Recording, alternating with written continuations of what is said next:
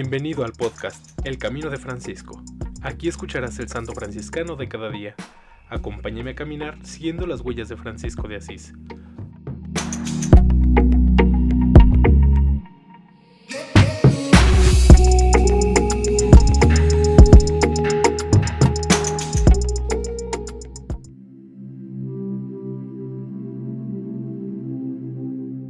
Mayo 19. San Teófilo de Corte, sacerdote de la Primera Orden, 1676 a 1740.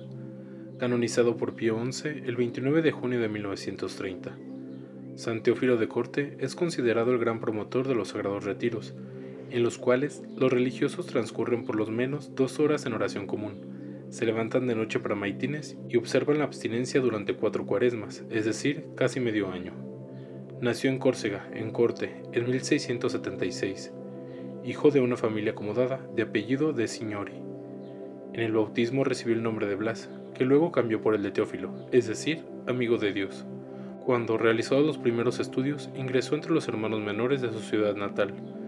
La familia era bienhechora de los franciscanos y poseía en su iglesia su propia sepultura. Recibido el hábito, terminó los estudios de filosofía en Roma y los de teología en Nápoles. A comienzos de 1700 fue ordenado sacerdote, y desde entonces casi siempre permaneció en el continente, solamente volvió a su isla natal una vez 30 años más tarde, con comprensible emoción, pero con muchas dificultades, a fin de establecer también allí uno de sus retiros. Durante años pasó alternadamente entre los conventos de Chivitela y de Palombara Sabina, lugares de sus dos primeros retiros, cuya dirección ejerció alternadamente con su propio superior, Santo Tomás de Cori, en fraterna armonía de miras y de obras. Dedicado a la dirección de las almas y paciente hasta el extremo, aunque por temperamento era fogoso y arrebatado, Teófilo de Corte no tuvo una vida fácil en su empeño de promover los sagrados retiros. El apostolado de la predicación en medio del pueblo resultaba eficacísimo después de la intensa preparación de los retiros. Teófilo aparecía en medio del pueblo como un mensajero de bondad. Los pecadores regresaban a Dios y la vida cristiana adquiría nuevos ritmos de fe y de apostolado. Superó toda clase de dificultades, con la dulzura y la tenacidad suavizando todas las asperezas.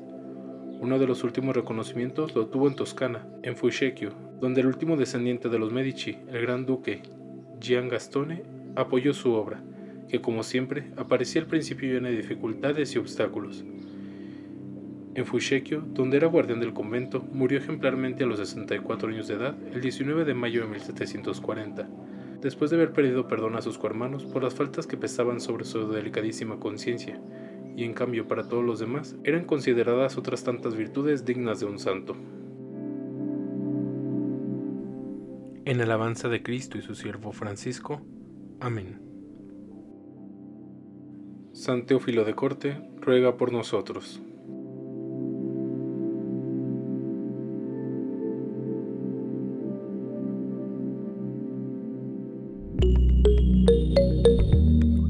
Te invito a que compartas este podcast y sigamos juntos el camino de Francisco. Paz y bien.